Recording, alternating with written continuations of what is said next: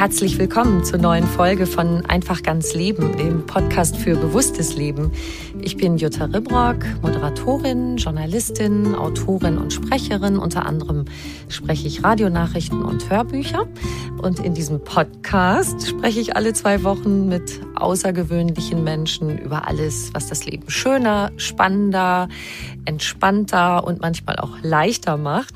Heute ist bei mir Petra Bracht. Sie ist Ärztin und Bestsellerautorin mit Büchern über Ernährung, Bewegung, Gesundheit. Eins ihrer Specials ist das Intervallfasten und ihr neues Buch und Hörbuch hat ein großes Versprechen im Titel. Abnehmen garantiert. Wie das funktioniert, darüber sprechen wir heute. Viel Spaß beim Hören.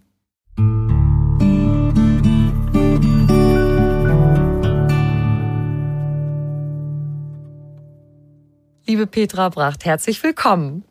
Ja, freue mich. Ich bin sehr gespannt. Jetzt mal Hand aufs Herz. Das haben ja schon viele versprochen. Ne? Mhm. Also abnehmen ohne Hungern, nachhaltig Gewicht verlieren ohne Jojo-Effekt. Und Sie sagen im Brustton der Überzeugung, ich garantiere Ihnen, dass Sie mit diesem Ratgeber, also ich zitiere Sie jetzt, ne? das äh, sagen Sie in Ihrem Buch und Hörbuch, ich garantiere Ihnen, dass Sie mit diesem Ratgeber Ihr Wunschgewicht dauerhaft erreichen können. Wow. Was macht Sie bei Ihrer Methode so zuversichtlich, dass Sie das Abnehmen sogar garantieren? Ich glaube, das ist wirklich die lange, lange Erfahrung, die ich auch gemacht habe, weil ich einfach weiß, wie es geht und ich weiß halt auch, wie es nicht geht. Und ähm, es gibt so viele Hintergründe, die man auch verstehen muss. Und das habe ich auch versucht in diesem Buch eben ähm, zu schreiben, damit Menschen verstehen, warum sie nicht abnehmen, beziehungsweise warum sie wirklich abnehmen können. Also was, glaube ich, ganz wichtig ist für, für alle Menschen, die damit ein Problem haben, also mit dem Übergewicht ein Problem Problem haben, die müssen erst mal wissen, dass sie eigentlich gar nichts dafür können.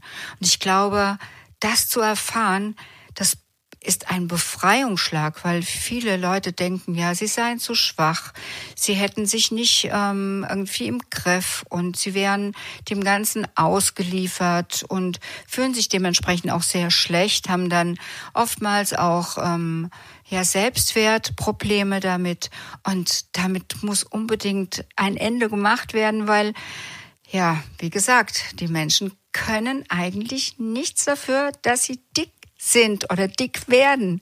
Das würde ich jetzt noch mal ein bisschen genauer wissen, wie Sie das meinen. Das denke ich mir. Also es ist ja schon auch eine sehr ungewöhnliche Aussage. Mhm. Das hat einfach damit was zu tun, dass jede Zelle zu jeder Zeit dann, wenn sie was zu essen sieht, schreit, befülle mich. Das heißt also, wir haben tatsächlich es in uns, ähm, in jeder Zelle, dass, dass wir essen müssen. Immer dann, wenn wir was sehen, dass wir essen können, wenn irgendwas riecht, dass wir essen wollen. Und dann kommt noch hinzu, dass wir dann wirklich auch so lange essen, bis nichts mehr da ist und noch zusätzlich nach dem fettigsten, dem üppigsten und dem süßesten greifen wollen. Und da ist es doch ganz klar, dass wir das nicht wirklich jederzeit schaffen. Und gerade mit den ganzen Verführungen, die es heutzutage gibt, finde ich das extrem, extrem schwierig. Auch ich. Ah, sehr gut. Ist immer schön zu hören, dass es den Fachleuten auch nicht so leicht fällt. Und das steckt uns seit Urzeiten in den Genen, oder? Dass wir so drauf abfahren auf die Sachen, die Sie gerade aufgezählt haben. Ja, absolut, weil das ist eine Voraussetzung, dass wir wirklich, dass unsere Art, dass der Mensch überlebt als Spezies. Und ähm, von daher ist es natürlich eigentlich von der Natur was ganz, ganz Wundervolles, dass das so eingerichtet ist, dass wir immer dann, wenn wir was sehen, ähm, was wir essen könnten, dass wir da zugreifen. Aber Zeiten haben sich verändert. Also es gibt völlig andere Nahrungsmittel mittlerweile. Vor allen Dingen äh, gibt es bearbeitete, verarbeitete Nahrungsmittel, die zusätzlich noch süchtig machen. Und außerdem gibt es ständig und überall auch Essen. Das heißt also, wir, wir werden dauernd, dauernd verführt. Und Verführung ist ja auch was Schönes eigentlich. Also das wissen wir ja auch, weil dann unser Belohnungszentrum dummerweise auch noch das wundervolle Belohnungshormon Dopamin ausschüttet, ja meine Güte. Und dann ist es ja doch ganz klar, dass es uns nicht wirklich so leicht fällt, ähm, dem zu widerstehen. Und dann kommt aber noch hinzu, dass wenn wir essen, dann sind wir und schon dieses Problem haben und mit dem Übergewicht kämpfen, dann kommt noch hinzu, dass dann, wenn wir gegessen haben, wir uns nicht wirklich so gut fühlen. Und dann greift wieder dieses Belohnungszentrum und dieses Hormon Dopamin wollen wir wieder haben. Das heißt, wir müssen wieder essen, damit wir aus diesem ähm, unguten Gefühl, dass wir es wieder nicht geschafft haben, wieder rauskommen. Und das ist einfach ein Kreislauf, der endet so dort, wo wir uns heute in ganz großen Fällen befinden, nämlich in über 53 oder 54 Prozent der deutschen Bevölkerung, dass wir einfach zu viel Kilos mit uns herumtragen. Mhm. Sie machen ja so eine Kombi aus Ernährungsumstellung und in die Bewegung kommen. Ich habe übrigens heute früh ne, zum Start in den Tag ihr ganzes Bewegungsprogramm durchgemacht, damit ich hier auch kompetent mitreden kann. da frage ich Sie, frage ich Sie nachher nochmal im Detail dazu. Ähm, aber diese Kombination, das ist anscheinend so das Zaubermittel, wenn ich sie richtig verstehe. Also Ernährungsumstellung und auch diese Bewegung und Ausdauertraining, weil sie da auch noch äh, sagen, dass man dadurch auch Schmerzfreiheit erlangt und eine Beweglichkeit, die wir uns in ihren, unseren kühnsten Träumen nicht für möglich gehalten hätten. Tada! Das schön. will ich natürlich haben. Mhm. Deshalb dachte ich, okay, probiere ich das aus und versuche jetzt mal das regelmäßig zu machen. Also es hat mich schon motiviert. Ähm, jetzt kann ich Sie natürlich nicht fragen, ob Sie schon Muskelkater haben, weil wenn Sie es heute Morgen gemacht haben, das dauert ein bisschen. Ich spüre aber, aber meinen Rücken oben, also ich merke, mein Körper merkt schon, ich meine, ich mache sonst auch Yoga, mhm. aber ich okay. habe auch ganz schön viel rumgesessen, jetzt Corona-technisch viel mehr, äh, also oder mich viel weniger bewegt, weil diese Alltagsschritte so wegfallen, dies zum Busrennen, äh, zwischen U-Bahn und Bus noch schnell, ah, den nächsten will ich noch kriegen, dann, also einfach die ganzen vielen Wege, die, die man so zu Fuß macht oder auch im, in dem Unternehmen, in dem ich arbeite, Treppe auf, Treppe ab und so, das fällt alles weg. Insofern, ähm, ne? Kann ich schon, ja. kann ich schon ein bisschen Anschubser gebrauchen. Das ist gut und probieren Sie es einfach mal, ähm, das durchzuhalten. Und zwar so, wie Sie es können. Also ich denke, dass Sie diese Übungen wirklich durchführen können. Aber wir haben ja auch für Menschen, die schon ein bisschen behäbiger sind und die sich nicht mehr so gut bewegen können, auch Alternativen dafür in dem Buch stehen. Aber erstmal in die Bewegung kommen. Also ganz klar, wir müssen um um einen neuen Weg zu gehen, Dinge anders machen. Also das ist eigentlich so das Allerwichtigste. Natürlich gehört die Ernährung dazu und welche Art der Ernährung natürlich auch, weil ich habe ja eine ganz bestimmte Ernährungsweise mhm. auch beschrieben, aus ganz bestimmten, ganz wichtigen Gründen.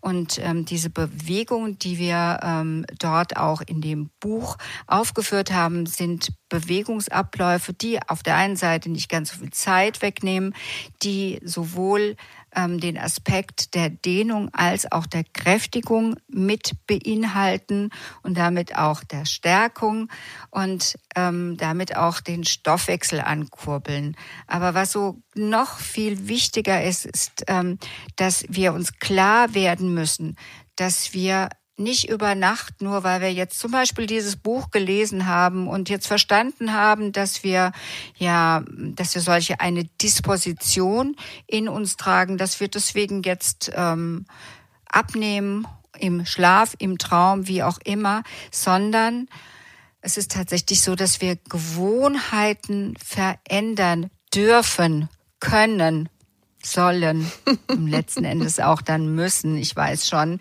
aber ich will es einfach ein bisschen leichter äh, aufzeigen und Gewohnheiten zu verändern, da da ist meistens so der Hemmschuh eigentlich. Und deswegen habe ich auch geschrieben, dass durchschnittliche Gewohnheitsveränderung einen Zeitrahmen von, glaube ich, 66 Tagen braucht. Und wenn man das Ganze Spektrum sich anschaut, dann sind es tatsächlich zwischen 22 Tagen, um eine Gewohnheit zu verändern, bis 240 Tage. Also es kann kurz sein, es kann aber auch lang sein.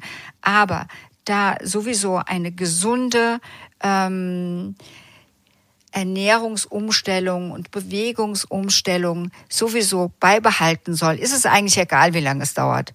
Man muss anfangen und dann spüren, dass es einem gut tut. Weil das sage ich auch immer meinen Patienten. Ich bitte Sie, dass Sie mir tatsächlich 14 Tage Zeit geben, dass Sie an sich prüfen können, dass der Körper Ihnen aufzeigt, also dass Sie spüren, dass sich was verändert. In Wirklichkeit geht's viel schneller. Also man weiß, dass sich die Darmflora schon innerhalb der ersten, also nach 24 Stunden verändert, wenn man die Ernährung umstellt, wenn man eine bestimmte Art und Weise zu essen auch praktiziert. Aber dass man das spürt, dass man das richtig so körperlich wahrnehmen kann, das dauert so zwischen acht bis zwölf Tage. Und deswegen wähle ich immer diese 14 Tage. Und wenn man dann tatsächlich ähm, auf der Waage sieht, dass sich dort was getan hat, wenn man sieht, dass der Bauchumfang tatsächlich weniger geworden ist, obwohl ich ja gar nicht gehungert habe. Ich habe ja wirklich essen dürfen. Ich bin auch richtig satt geworden. Ich habe auch wieder Hungergefühl und Sättigungsgefühl. Das ist sowas Tolles, dass wirklich ganz viele Leute auch dabei bleiben. Ähm, ich weiß, dass es nicht alle schaffen werden, aber ich weiß auch, je öfter ein Mensch etwas versucht, umso größer ist die Wahrscheinlichkeit, dass es dann auch irgendwann schafft. Also vielleicht fängt jetzt jemand einmal an und macht dann in zwei Monaten nochmal einen Versuch und dann vielleicht nochmal und vielleicht schafft das dann nächstes Jahr und bleibt dann dabei. Das wäre das, was ich mir so wünschen würde, weil es wäre so toll. Ich bin ja also ich habe mir lange überlegt, ob ich mich überhaupt diesem Thema annehmen soll, weil meine Güte, ähm, Ratgeber zum Thema Abnehmen gibt es wie Sand am Meer. Und ich soll mich da jetzt auch noch einreihen. Und dann dachte ich aber, ähm, ich habe einen bestimmten Grund, warum ich das tue. Mhm. Weil ich einfach sehe, dass dauerhaftes Übergewicht Menschen krank macht. Und das mag ich als Ärztin ja überhaupt nicht. Also mein Ziel ist es ja, dass die, dass die Leute, die zu mir kommen, so lange gesund sind, wie es irgendwie geht. Und deswegen habe ich gedacht, okay, genau diesen Ratgeber, den solltest du jetzt doch mal schreiben. Einfach damit auch die Menschen verstehen, dass es nicht nur, dass es nicht nur einfach, ähm, ja, dass, dass zu viel an Kilo ähm, ist, dass sie mit sich herumschleppen, sondern dass auch in Folge tatsächlich Krankheiten entstehen. Und zwar alles, was wir so herkömmlich als was natürlich auch eine richtige Bezeichnung in dem Zusammenhang ist, als Zivilisationskrankheiten ähm, bezeichnen, beziffern. Mhm. Also zur Motivation, dass man sich dem vielleicht annähern mag, werde ich jetzt gerade mal ein bisschen was aus Ihrer Rezepteliste vorlesen. Ja, wunderbar. Beeren-Mandelsmoothie. Hm. Wildkräutersalat mit Apfeldressing oder Ratatouille mit Süßkartoffelstampf. Das wäre bestimmt eins meiner Favorites. Sowas mag ich eh sehr gerne.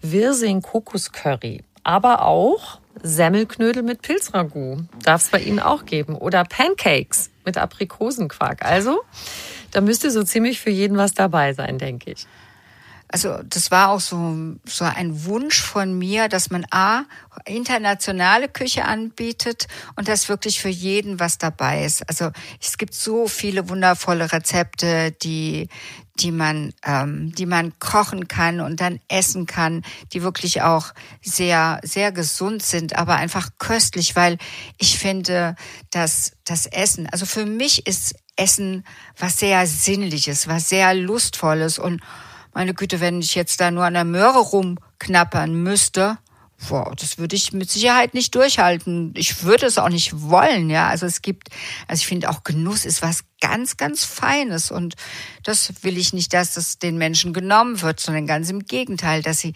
noch spüren, wie toll herrlicher Genuss dann auch ähm, letzten Endes auf den Körper wirkt, weil was man ähm, auch sehen kann, ist, dass Leute, die, die aufgrund des Übergewichts zum Beispiel schon krank geworden sind, also Bluthochdruck haben, Fettstoffwechselstörungen, Leberverfettung, Diabetes mellitus, das gehört auch dazu, sogar auch Herzerkrankungen haben, dass sie tatsächlich nach 14 Tagen spüren, hey, da verändert sich was. Blutdruck geht runter, Blutzuckerspiegel geht runter. Bei der Leberverfettung dauert es ein bisschen länger, weil ähm, die Leberzelle, die überlebt so 10 bis 20 Tage und dann wird eine neue gebildet. Also es braucht so insgesamt schon, um auch zu sehen, dass sie zurückgeht, ja, sechs Wochen bis drei Monate, dass man auch im Ultraschall zum Beispiel sehen kann aber auch bei Autoimmunerkrankungen, ähm, wie bei zum Beispiel bei, bei der Hashimoto oder bei Rheumatoider Arthritis, ähm, sieht man, also spürt Mensch, dass sich was verändert und zwar zum Guten. Und das ist einfach was sehr Schönes, finde ich. Das geht ja ganz schön schnell. Also, und dann trägt es natürlich wieder zur Motivierung bei. Genau. Und äh, also, wenn ich Sie richtig mhm. verstehe, ähm, für Sie hat ja die Wertigkeit der Speisen auch eine große Bedeutung. Also nicht nur, dass wir Kalorien zählen, so nach dem Motto, wie viel Energie führen wir uns zu, wie viel Energie verbrauchen wir. Das ist ja so eine Gegenrechnung, die man so macht, wenn man abnehmen will. Aber wenn ich Sie richtig verstehe, ist das, was die Speisen sonst haben, abgesehen vom Kaloriengehalt, das ist Ihnen besonders wichtig. Können Sie uns das mal erklären? Ja, es geht einfach um, um die Wertigkeit der Speisen, also was diese Lebensmittel beinhalten. Vielleicht greife ich da zwei Substanzgruppen einmal heraus. Das ist auf der einen Seite ähm, sind das die sekundären Pflanzenstoffe. Das sind die Stoffe, die den Pflanzen das Aroma, die Farbe verleihen. Und die im Übrigen auch die Pflanzen draußen in der Natur schützen vor zu viel Sonnenlicht, vor giftigen Stoffen, vor Pilzen, vor Viren. Und diese Stoffe machen im Übrigen genau das Gleiche bei uns im Körper. Die setzen eigentlich jeder Immunzelle eine Brille auf, damit nämlich die Immunzelle wieder richtig sehen kann. Also es ist ein richtiger Immunbooster. Und diese sekundären Pflanzenstoffe, ja, die heißen halt auch deswegen, weil sie eben nur in Pflanzen zu finden sind. Also das ist was ganz Wesentliches und ähm, ein gesundes Immunsystem ist nun mal die Voraussetzung für eine gute Gesundheit, egal in welcher Situation wir uns befinden. Ein gutes Immunsystem ist immer extrem wichtig und die Voraussetzung einfach, dass, dass wir uns wohlfühlen und dass es uns gut geht. Also das ist die eine Gruppe. Und dann gibt es noch eine andere Gruppe. Und zwar die Gruppe der Ballaststoffe. Und Ballaststoffe, das hört sich ja schon so ein bisschen komisch an. Wer will dann jetzt auch noch mehr Ballast haben? Man hat ja schon so viel Ballast mit den zu vielen fetten Kilos am Körper und jetzt noch Ballast dazu. Das ist sehr schade, dass dieser Begriff dafür gewählt wurde. Aber nichtsdestotrotz, Ballaststoffe sind ganz wichtig für unsere Gesundheit. Ballaststoffe finden wir zum Beispiel in allen Hülsenfrüchten, in Hülle und Fülle, in Nüssen, aber auch in anderen pflanzlichen Lebensmitteln. Und diese Ballaststoffe, die machen was extrem Entscheidendes in unserem Körper. Die füttern nicht unsere Zellen, weil das können wir nicht. Wir können Ballaststoffe gar nicht verdauen, sind quasi ähm, negative Kalorien, aber sie füttern unsere gesunden Darmbakterien. Und mittlerweile wissen wir ja ganz viel über das Mikrobiom, wie, wie wichtig unser Mikrobiom ist für ein gesundes Leben. Und wir gehen heute davon aus, dass ein ungesundes Mikrobiom auch entscheidend ist für die Entstehung der Krankheiten. Also die naturheilkundlichen Ärzte von früher, die haben ja immer schon gesagt, dass die Gesundheit im Darm sitzt.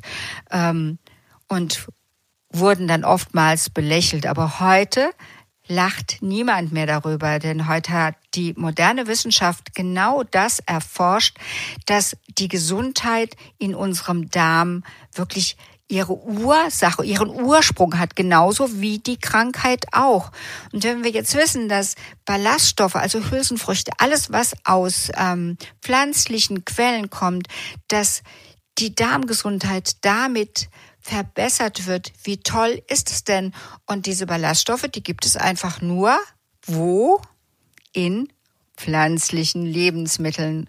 Jawohl. Mhm. und, und es gibt noch, das wollte ich auch noch erzählen, es gibt auch noch ganz, es gibt dazu ganz viele Untersuchungen, also richtig gute Studien. Und bei diesen Studien hat man entdeckt, weil Menschen, die viel Ballaststoffe zu sich nehmen, die haben ein besseres Sättigungsgefühl. Aber die haben auch noch was anderes. Die essen automatisch weniger Kalorien. Und man nennt es auch den Second Meal Effekt. Das heißt, wenn Leute, wenn Menschen abends ähm, zur letzten Mahlzeit, die im optimalen Fall nicht zu spät sein soll, was ja nicht so einfach oftmals ist, ähm, kennen wir alle, glaube ich, dann haben wir am nächsten Tag tatsächlich weniger Hunger und das wirkt sich so aus, dass wir wirklich auch weniger Kalorien zu uns nehmen. Und deswegen Second Meal Effekt durch Ballaststoffe. Mhm. Also die füllen den Magen ganz gut aus äh, schon mal. Das heißt, der Magen gibt auch ein Signal, dass er gut gefüllt ist, oder? Und dann geht das so weiter. Oder können Sie das noch mal ein bisschen näher erklären, was das ist, dieser Effekt von ja. den Ballaststoffen? Also, Ballaststoffe sind unverdaulich für uns Menschen, aber die Darmbakterien, die leben davon. Natürlich, wenn wir jetzt irgendwie eine Linsen, ein Linsendahl essen würden oder auch eine ganz einfache ähm, Linsensuppe, wie meine Mutter das früher gemacht hat, dann ist es schon so, dass es gut sättigt, weil unser Magen da fast ungefähr ein Liter an an Füllmaterial und dann geht sofort eine Information ans Gehirn, so soll das zumindest sein, dass wir genügend gegessen haben und satt werden. Ähm, das ist die eine Sache. Aber die andere Sache ist auch, dass ähm, der Blutzuckerspiegel nicht so schnell ansteigt bei Hülsenfrüchten. Das heißt also, wir kommen nicht schnell hoch in den Peak und fallen wieder ab und kriegen gleich wieder Hunger, sondern das ist so ein, ähm, so ein gleichmäßiges Ansteigen des Blutzuckers Zuckerspiegels. Das ist auch wichtig. Und dann ist natürlich, weil die Hülsenfrüchte ähm, bestehen aus langen Kohlenhydratketten, die erstmal aufgespalten werden müssen. Das heißt also, unser Körper hat auch ein bisschen Arbeit damit. Und wir haben auch nicht so viele schnelle Zucker dann direkt im Blut. Das ist auch gut für die Regulation des Zucker, Blutzuckerspiegels und des Insulinspiegels. Und dann geht es weiter zur letzten Phase im Dünndarm. Und da ist auch noch mal so eine so eine Bremse, so eine Ileumbremse nennt man das. Und die reagiert, wenn da viel an an Volumen drin ist, dass da wieder so eine Information hochkommt, hey, eigentlich bist du so satt, du brauchst noch gar nicht zu essen. Und wir brauchen ja schon ein paar Stunden, bis unsere Nahrung dort in dem letzten Abschnitt des Dünndarms ankommt. Da müssen Sie nämlich wissen, dass bis zum Dünndarm vom Mund sind es ungefähr so fünfeinhalb Meter. Und das dauert natürlich ein paar Stunden, bis das da ist. Und wenn dann die Ballaststoffe in Form von Hülsenfrüchten beispielsweise in den Dickdarm kommen, dann freuen sich die Darmbakterien total und werden richtig ähm, glücklich, weil sie endlich was zu essen bekommen. Und sie produzieren wundervolle Stoffe, die extrem wichtig sind, auch wiederum für unser Immunsystem. Ja, was wollen wir eigentlich noch mehr?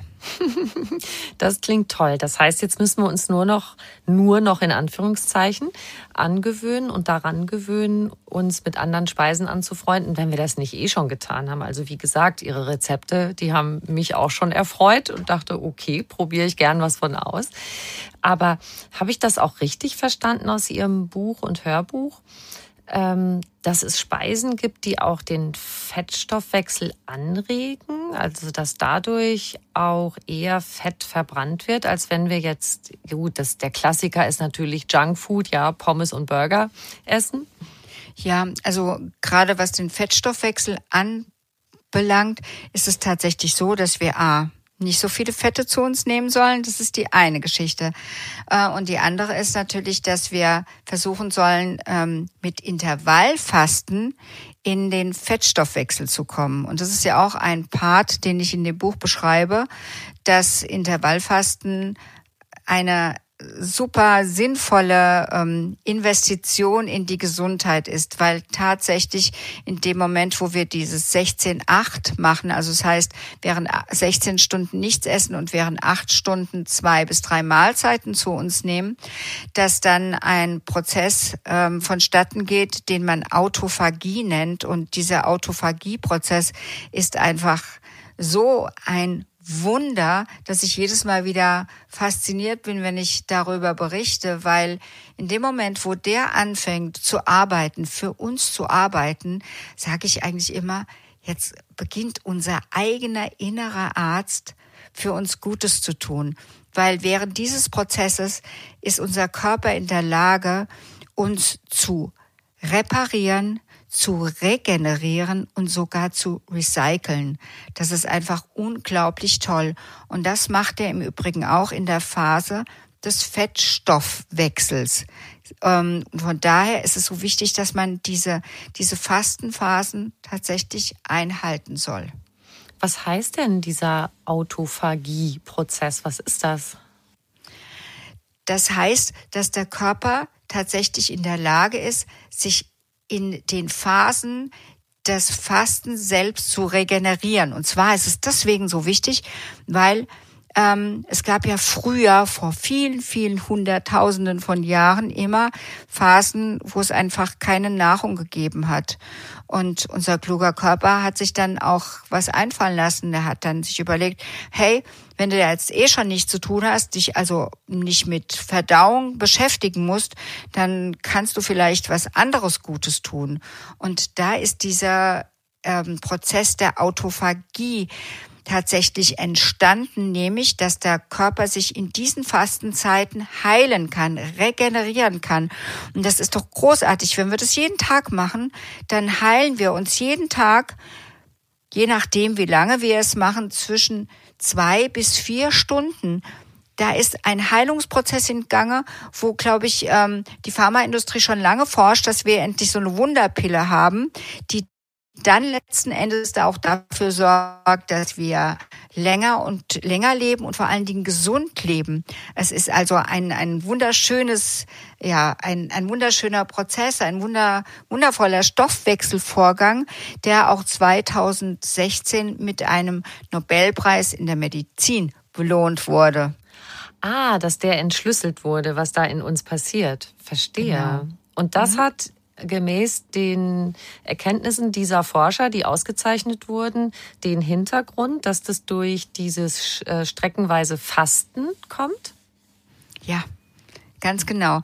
Natürlich ähm, gibt es auch, wenn man ganz normal fastet, also über mehrere Tage, ebenfalls diesen Prozess. Und was wir beobachtet haben, ist, weil ich habe ja immer gesagt, dass auch ein Heilungsvorgang stattfindet. Das ist tatsächlich so, dass Menschen, die krank sind, merken, dass Körper sich heilen kann. Und Sie hatten vorhin so eine Aussage gesagt, Sie haben gesagt, das geht ja dann alles schon ganz schön schnell, wie Sie das beschreiben.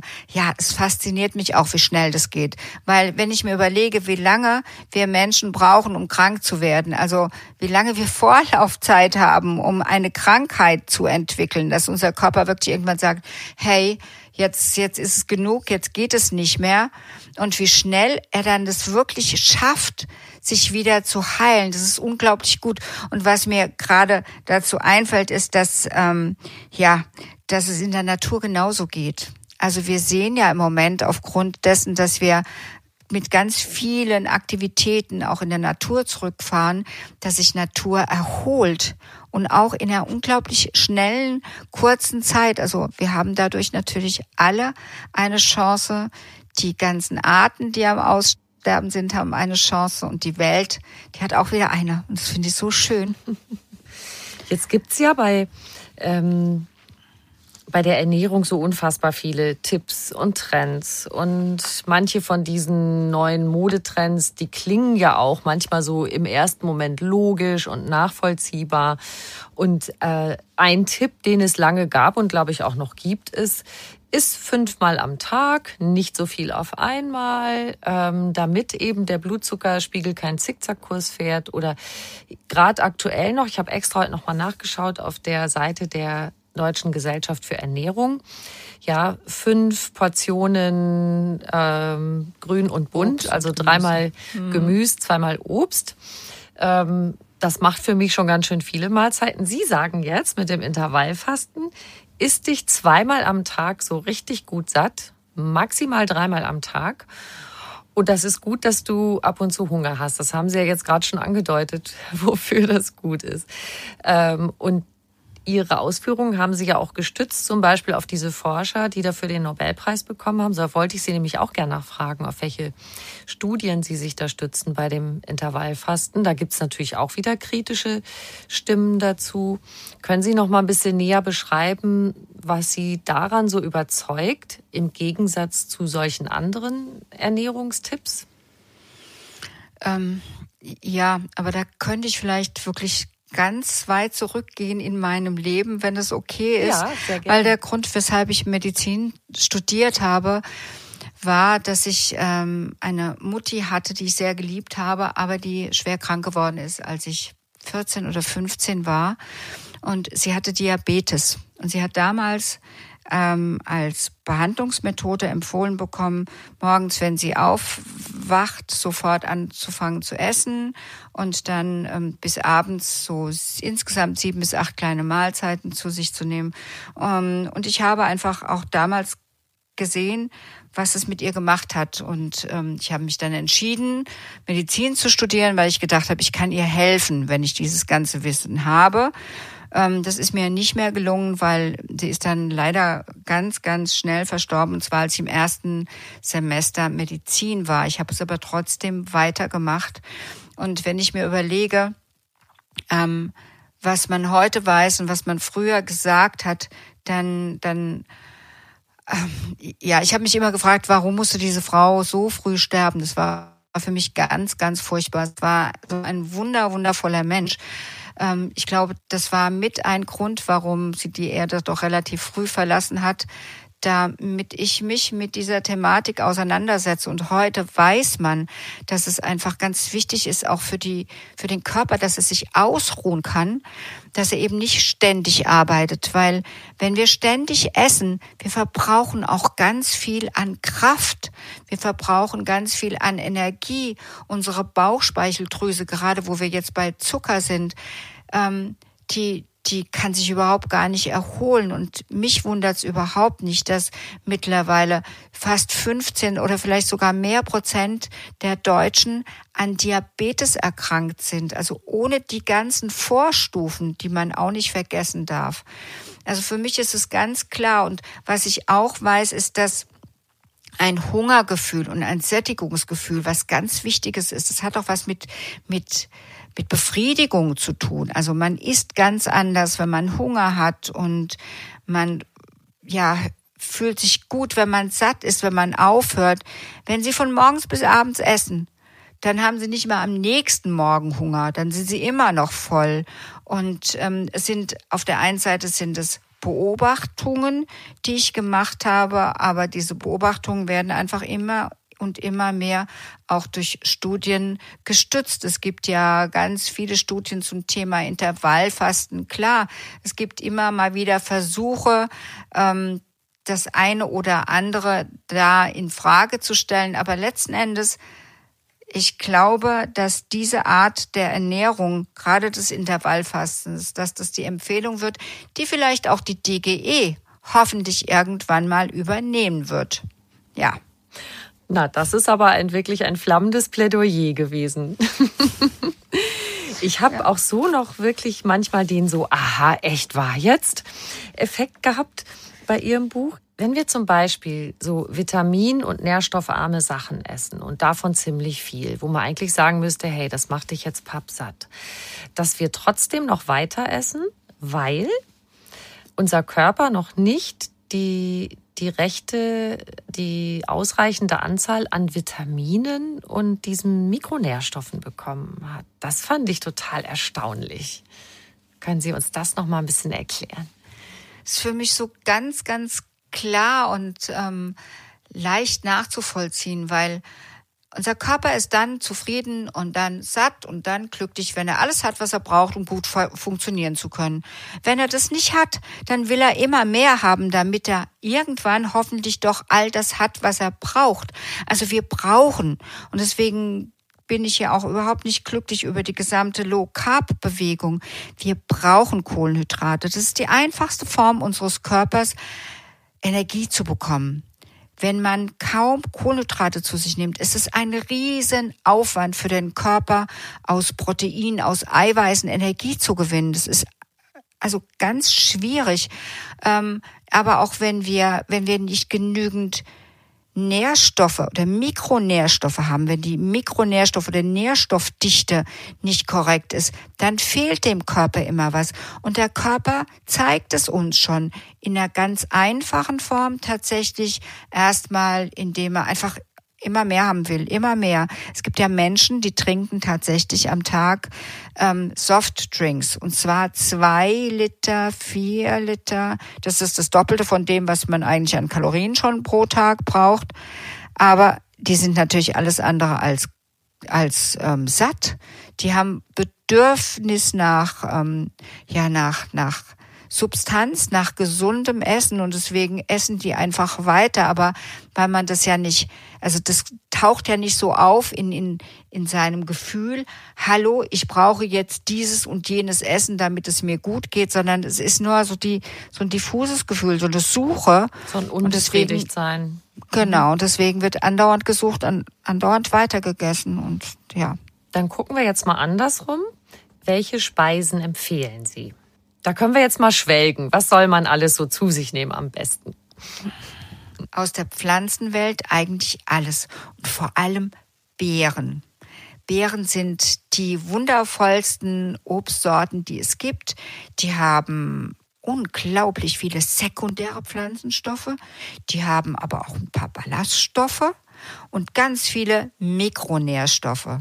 Und man weiß gerade bei den Beeren, dass wenn man viel von diesen Beeren isst, unsere Zellen, unsere Immunzellen so viele ähm, Vergrößerungsbrillen aufgesetzt bekommen, dass sie dadurch sogar in der Lage sind, Krebszellen, bösartige Zellen zu entdecken. Also von daher sind Beeren das aller, allerbeste, was wir uns an Obst ähm, wirklich ähm, genehmigen sollten. Und an Obst insgesamt 250 Gramm am Tag sollte es denn schon sein. Und wenn man denkt, oh meine Güte, soll ich jetzt auch noch so viel Obst essen und das kann ich gar nicht. Ich bin schon Fan von Smoothies, also schon immer gewesen und ich liebe es auch, wenn man diese Smoothies dann auch löffelt, was man unbedingt, unbedingt tun sollte.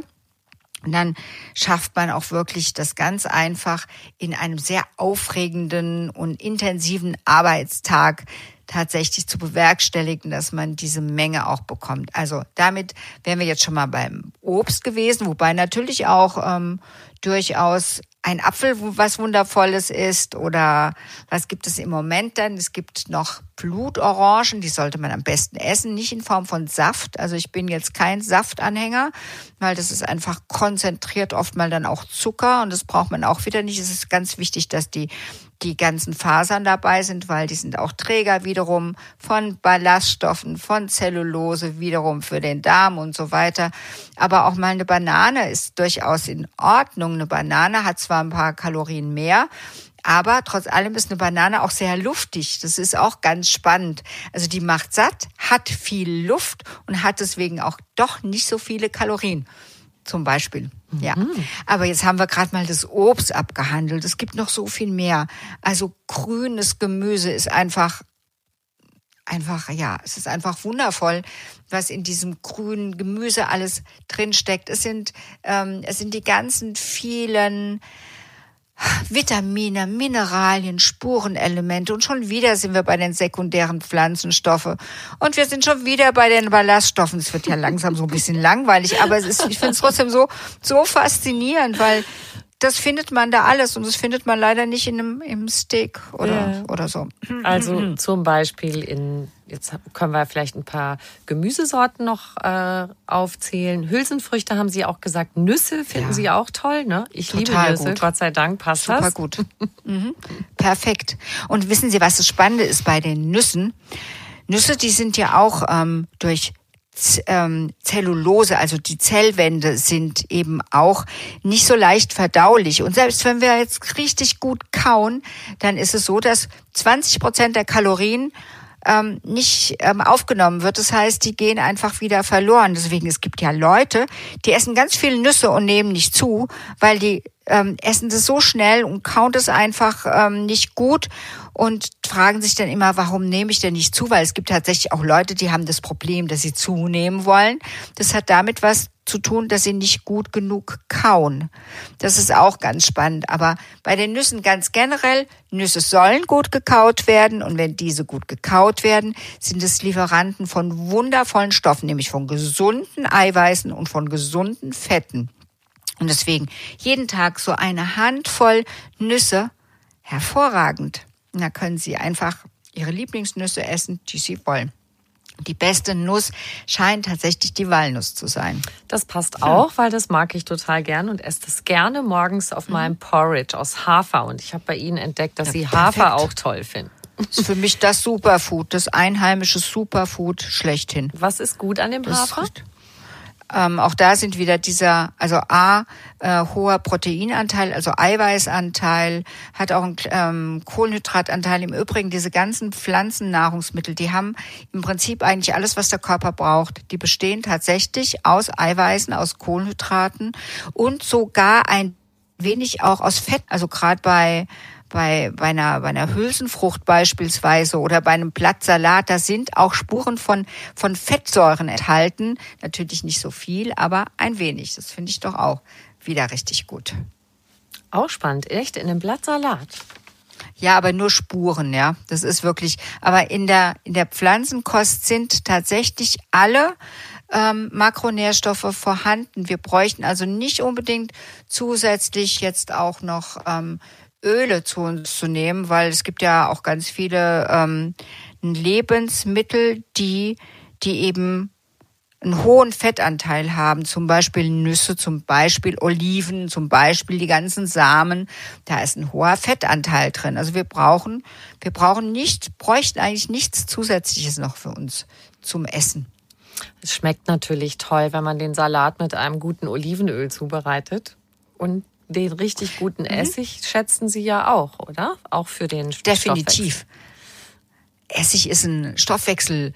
Ähm, das ist einfach richtig gut und das hat man schon ewig gewusst und deswegen ähm, habe ich ja auch geschrieben, dass man durchaus entweder im Salatdressing ein wenig mehr Essig verwenden kann, aber man kann auch vor dem Essen zum Beispiel in irgendeiner Form ähm, verdünnten Essig trinken, also Apfelessig, das aktiviert tatsächlich den, den Fettstoffwechsel. Und von daher ist es gut. Was man bei einer Salatsauce immer bedenken kann, ist, ähm, dass Salat nicht in der Soße schwimmen muss, sondern dass es wirklich, wenn das Dressing richtig gut ist, braucht man gar nicht viel davon. Und dann braucht man auch gar nicht so viel Öl wie ähm, es manchmal doch in Salaten zu finden ist. Und dann ist es auch in Ordnung. Aber man sollte schon mh, hm, bei den bei den zugesetzten Extraölen und Fetten ein bisschen achtsam sein. Mhm. Sie begleiten ja Menschen auch mit ihrem Konzept und denke mal, dass Sie auch beflügelt sind durch Erfolgsgeschichten, die Sie haben, oder? Ja, das ist natürlich, ähm, ich bin jetzt seit, oh, ich glaube, 38 Jahren niedergelassene ähm, Ärztin und ich habe einfach ganz viel erlebt und ich habe, glaube ich, ganz wenige Krankheiten nicht erlebt, die letzten Endes positiv auf eine Ernährungsumstellung tatsächlich auch ähm, reagiert haben. Und das ist natürlich, wenn die Menschen das spüren, wie gesagt, in vielen, vielen Fällen bleiben sie dabei. Andere Menschen kippen dann wieder so in das Alte zurück, in die alten Gewohnheiten. Das ist ja auch ein Stück weit menschlich. Und die kommen dann, es gibt's immer wieder, es gibt Menschen, die kommen nach 20 Jahren wieder und sagen, eigentlich habe ich mich damals so gut gefühlt. Können wir noch mal starten? Das ist immer unglaublich schön. Aber Tatsache ist vor allen Dingen, dass eben Menschen auch ähm, die, die krank sind, gesund geworden sind. Und das bin nicht ich, ich kann ja sowieso niemanden heilen, sondern heilen kann sich nur der Mensch selbst. Er muss nur wissen, wie es geht und was er dafür tun soll. Und wenn er dieses Wissen dann hat, kann er sich entscheiden und kann es ausprobieren. Und wenn er es dann erlebt hat, ja, dann kann er sich nochmal entscheiden, ob er da bleibt oder nicht. Das ist auch so gemein mit diesen Sachen, die wir uns ja seit Jahrzehnten angewöhnt haben und dann 66 Tage, wo man schon so eine Gewohnheitsumstellung schaffen kann. Aber das hat natürlich eine unglaubliche Kraft. Und ich finde das so toll, dass Sie so nachsichtig äh, darüber sprechen, über Menschen, die dann doch wieder kippen, vielleicht in alte Gewohnheiten und dann einfach nochmal wiederkommen und vielleicht einen neuen Anlauf nehmen. Also das verstehe ich jetzt von Ihnen einfach als Ermutigung. Gib nicht auf. Wenn du einfach mal wieder durchgehangen hast eine Weile, versuch's doch einfach nochmal mit vollem Mut. Mhm. Ich habe auch ähm, nochmal so eine mögliche Gangbarkeit beschrieben, dass man nicht alleine irgendwie das durchziehen muss, sondern was richtig gut hilft, also das kenne ich ein Stück weit auch wieder von mir, aber auch von anderen Menschen, wenn man sich zum Beispiel jemanden ähm, dazu nimmt, der das Gleiche erreichen möchte, wie ich auch. Also wenn jetzt jemand Übergewicht hat, der soll sich jemand suchen, der genau wie er auch abnehmen möchte und ihm helfen soll, äh, bei seinem Weg von diesem Übergewicht loszukommen, zu begleiten, zu unterstützen, dann fällt es äh, einem selbst viel, viel leichter, weil ähm, dieses helfen können und sehen, dass man dem anderen was Gutes tut, das beflügelt einen. Und wenn man beflügelt ist und irgendwie glücklicher ist, zieht man das natürlich auch durch, weil man möchte ja auch dem anderen helfen. Das ist auch so eine, das ist so eine Methode, die sollte man unbedingt ausprobieren. Also nicht alleine, sondern jemandem helfen und dann gleichzeitig auch profitieren davon.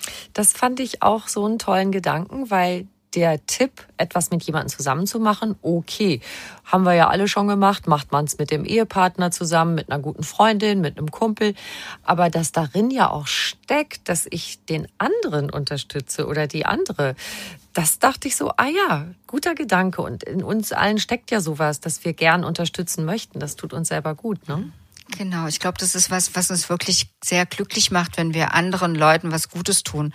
Und also auch das ist wieder so eine Erfahrung, die ich gemacht habe, auch aus, aus meinem Leben. Wenn ich zum Beispiel jetzt sage, hey, du willst abnehmen, ich nehme auch ab, wir nehmen wir zusammen einfach ab. Das war es nicht für mich. Das war für mich eher so ähm, schön, wenn, wenn du es schaffst, aber nee, jetzt will ich doch nicht mehr. Aber wenn ich jemandem helfe, dann habe ich einen ganz anderen Grund dabei zu bleiben. Und das ist gut. Und wie gesagt, nach 14 Tagen, wenn die, wenn die Waage dann schon an den ersten Erfolg zeigt und wenn man morgens aufwacht und in den Spiegel guckt und einfach so, ja, eine Veränderung wahrnimmt, das ist so was Schönes. Und es ist wirklich nur, ähm, das sind kleine Sachen, aber die, die können so große Auswirkungen haben. Und wie gesagt, einfach nicht aufgeben und immer wieder dabei bleiben, weil ja, es ist alles nicht so ganz einfach, gerade wenn es um Veränderungen geht. Aber wir können das alle. Wir können das wirklich alle. Und ich habe ja ein paar Patienten, die haben nicht nur fünf Kilo oder zehn Kilos abgenommen, die haben dann schon 30, 35, 40, 45, mhm, 50 wow. Kilos abgenommen. Aber das geht natürlich nicht innerhalb von drei, vier Wochen. Da steckt schon eine ganze Weile dann dahinter. Und eigentlich, wenn wir es jetzt mal auf den Kern reduzieren, sind es hochwertige pflanzliche Lebensmittel. Dann mhm. Ihre große Überzeugung, dass das mit dem Intervallfasten da sehr hilfreich ist. Und Bewegung. Bewegung und das Wissen, dass wir eigentlich nicht schwach sind und nichts dafür können, dass wir uns immer wieder verführen lassen, sondern dass wir ähm, die Möglichkeit haben, das zu steuern, indem wir eben andere Routinen uns anlegen. Und ich glaube, das ist schon, das ist schon noch mal was ganz anderes, weil ich kenne so viele Menschen, die alle möglichen Diäten ausprobiert haben und die einfach so gefrustet sind, weil sie sagen, ja, ging mal gut, irgendwie eine Woche habe ich dann auch abgenommen und habe dann einfach nur Eier und Spinat gegessen beispielsweise, sowas gab es ja auch schon mal. Ähm, aber die sind danach ist es so, die haben so ein Bedürfnis auf eben andere Lebensmittel, damit sie eben alles bekommen, dass es sofort wieder vorbei ist und das bringt es nichts. Also es ist wirklich nur eine Konsequenz und eine dauerhafte Veränderung. Und halt auch die Gesundheit, die dann geschenkt wird. Deswegen machen es meistens auch Leute, die halten es dann durch, wenn sie schon mal so ein bisschen irgendwie Werte haben, Laborwerte, die nicht mehr ganz in Ordnung sind. Die haben dann einen noch mehr sichtbaren Grund, was Gutes für sich zu tun. Und es gibt noch eine Sache, die würde ich gerne noch loswerden. Die Menschen, die immer abends so gerne essen. Da fragt man sich ja auch, warum eigentlich immer abends, oder? Und es ist so, es ist so leicht zu erklären. Wir wachen morgens auf und sind voller, voller Tatenkrank und haben ganz viel Kraft. Und im Laufe des Tages wird es einfach immer weniger. Und das ist ja auch der Grund, warum wir dann immer schlafen müssen. Und so ist auch die Kraft durchzuhalten am Abend immer der größte Kraftakt. Das heißt also, auch wenn wir das wissen, dann sollten wir versuchen, diese Schubladen, die es da gibt, oder diese Schrankecken oder diese Fächer nicht zu befüllen, weil die Verführung ist einfach unglaublich groß.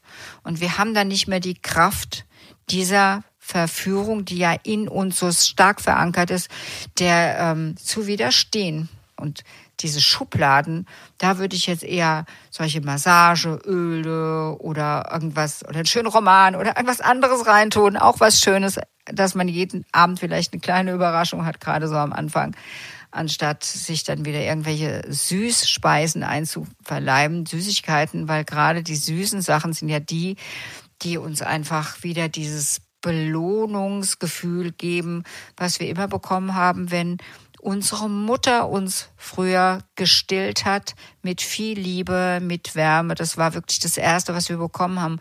Und das war süß. Das dürfen wir nicht vergessen. Und außerdem, das ganz Gemeine ist noch, dass es für Süßes kein Sättigungsgefühl gibt. Das ist auch der Grund, warum ein Nachtisch immer noch geht. Ach ja? Warum macht mhm. uns das mhm. nicht satt? Oder warum sagen wir dann ja irgendwann so, jetzt reicht's mir, ich bin so pappsatt und voll?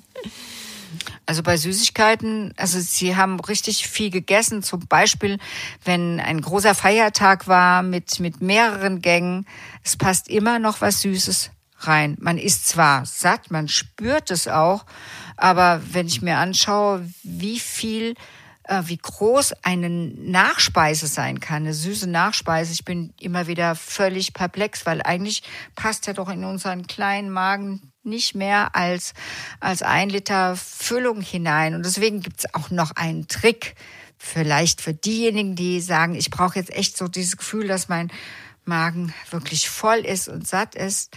Also vor jeder Mahlzeit tatsächlich ein großes Glas Flüssigkeit, also Wasser. Ich mache dann immer irgendwie eine Zitronenschale oder Orangenschale rein, damit das Wasser nicht nach Wasser schmeckt, sondern auch noch einen guten Geschmack hat. Und dann ganz große Portionen ähm, Grünsalat mit einem schönen Dressing, dass er auch wirklich schmeckt, aber braucht nicht viel davon. Dann hat man schon mal ganz schön viel im Magen und dann kommt die Hauptspeise. Und die fällt dann in der Regel so aus, dass man das, was ich hier als eine Portion in dem Buch beschreibe, schon gar nicht mehr so leicht ist, die wirklich ähm, essen zu können. Okay.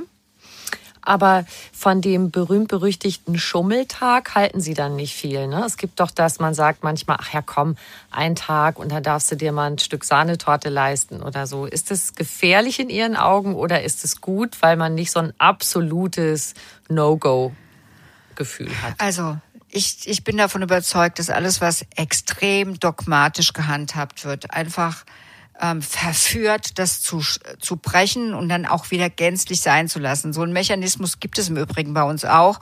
Den sehen wir vielleicht daran, wenn wir in so einer äh, heftigen Diätphase sind und wir uns vornehmen, okay, ich esse jetzt mal ähm, einen Tag nur Reis oder so, dass wir, wenn wir das am dritten Tag dann auch noch machen wollen, das geht dann überhaupt nicht mehr. Und dann kommen wir an irgendeiner, ähm, an so einem Kiosk oder an so einer Bratwurststand vorbei und es riecht unglaublich gut. Und wir schaffen es einfach nicht mehr. Ja, wir sind eh genervt und frustriert und es ist schon Abend und dann, ja, sagen wir jetzt, okay, die Bratwurst darf es jetzt doch sein. Wäre überhaupt kein Thema. Und das müssen wir auch wissen. Dann haben wir an diesem Tag es einfach nicht geschafft. Ja und? Der neue Tag kommt und dann fangen wir einfach wieder an. Also sich dafür nicht zu verurteilen, sondern denken, hey, aber irgendwie hat's doch auch mal gut getan, so auszubüchsen, ja, nicht immer so konsequent zu sein, weil ich glaube, das brauchen wir auch manchmal, dieses Gefühl, einfach nicht immer so, ja, alles so schaffen zu können, weil wir sind wirklich Menschen. Und deswegen ähm, sollen wir dann, wenn wir sowas dann wirklich tun, sollen es genießen, aber am nächsten Tag weitermachen. Und dann ist es gar kein Problem. Wunderbar. Sie haben ja übrigens noch Ihren Beruf und die Liebe miteinander verquickt. Sie arbeiten ja auch mit Ihrem Mann zusammen, der auch hinter Ihrem Bewegungsprogramm steht. Stimmt's? Das ist wahr. Wie lange ja. sind Sie zusammen? Ähm, es werden dieses Jahr 38 Jahre. Wow, wow, wow. Das heißt, auch die ganze Entwicklung, die Sie beruflich durchlaufen haben, haben Sie gemeinsam gemacht? Definitiv. Und sich ja. sozusagen gegenseitig auch gepusht, hey, machen wir das zusammen, machen wir das. Ja, da kann ich aber auch wieder aus dem Nähkästchen plaudern. Also ähm, ich liebe Bewegung, aber ähm, meine Lieblingsbewegung war eigentlich immer irgendwie in Form von Tanz. Also ich habe Ballett gemacht, Jazzdance und also Sachen. Und das ist ja, gibt es dann schon so Zeiten, wenn die Kinder kommen, dass es nicht mehr so einfach ist. Und ich bin so froh, dass ich Roland habe, weil der Roland, der ist wirklich, der, ja, der nervt mich auch manchmal, wenn ich ehrlich bin und sagt jetzt, hey, was, wie sieht es aus mit deinem Sportprogramm? Und das ist gut so. Und ich wiederum nerve ihn, was das Essen anbelangt. Aber manchmal oder meistens ist es sehr liebevoll, manchmal nervt's wirklich, aber es tut einfach schon gut, dass wir uns gegenseitig unterstützen können. Und natürlich ist es für uns ganz wichtig, weil wir auch mittlerweile schon ein paar Menschen haben, die die uns so ein bisschen als Vorbild auch sehen, dass wir das leben, was wir, was wir auch sagen. Und dann ist es natürlich gut, dass wir uns gegenseitig auch unterstützen können. Und ja, das tun wir. Das ist auch wichtig. Und ich glaube, das braucht jeder irgendwie so ein bisschen Unterstützung, weil hm, es gibt halt immer mal so Phasen, da ist alles nicht so ganz einfach und dann tut es ganz gut. Ja. ja. Sind echt 38 Jahre. Wahnsinn. Toll.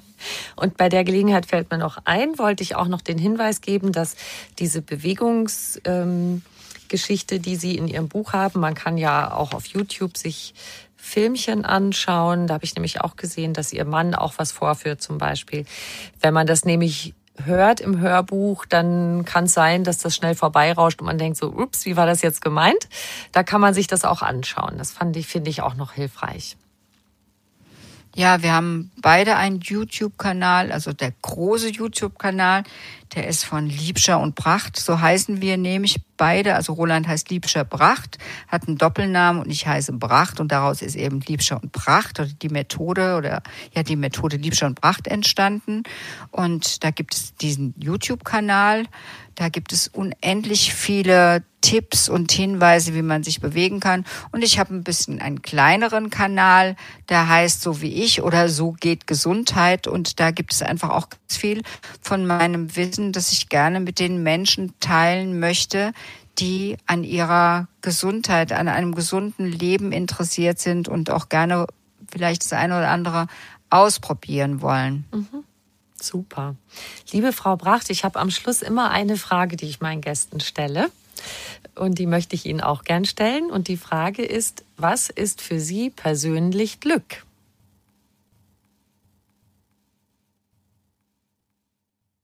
Menschen glücklich zu sehen, weil das macht mich auch glücklich. Das ist ganz wundervoll. Und ich möchte fast dafür plädieren, dass wir diese lange Pause in der Aufnahme lassen, weil das total bewegend war. Also das muss ich unseren HörerInnen vielleicht auch nochmal erklären, dass wir nicht beieinander sitzen, sondern in einiger Entfernung verbunden über ein Online-Tool und dass wir uns aber sehen äh, können auf dem Computerbildschirm. Und ich fand es jetzt gerade total bewegend, wie sie nachgedacht haben und wie ihr Gesicht dabei aussah und dann, wow, so eine Klarheit. Ja, sehr schön. Liebe Frau Bracht, ich danke Ihnen sehr. Ja, ich Ihnen auch. Es war wirklich sehr schön.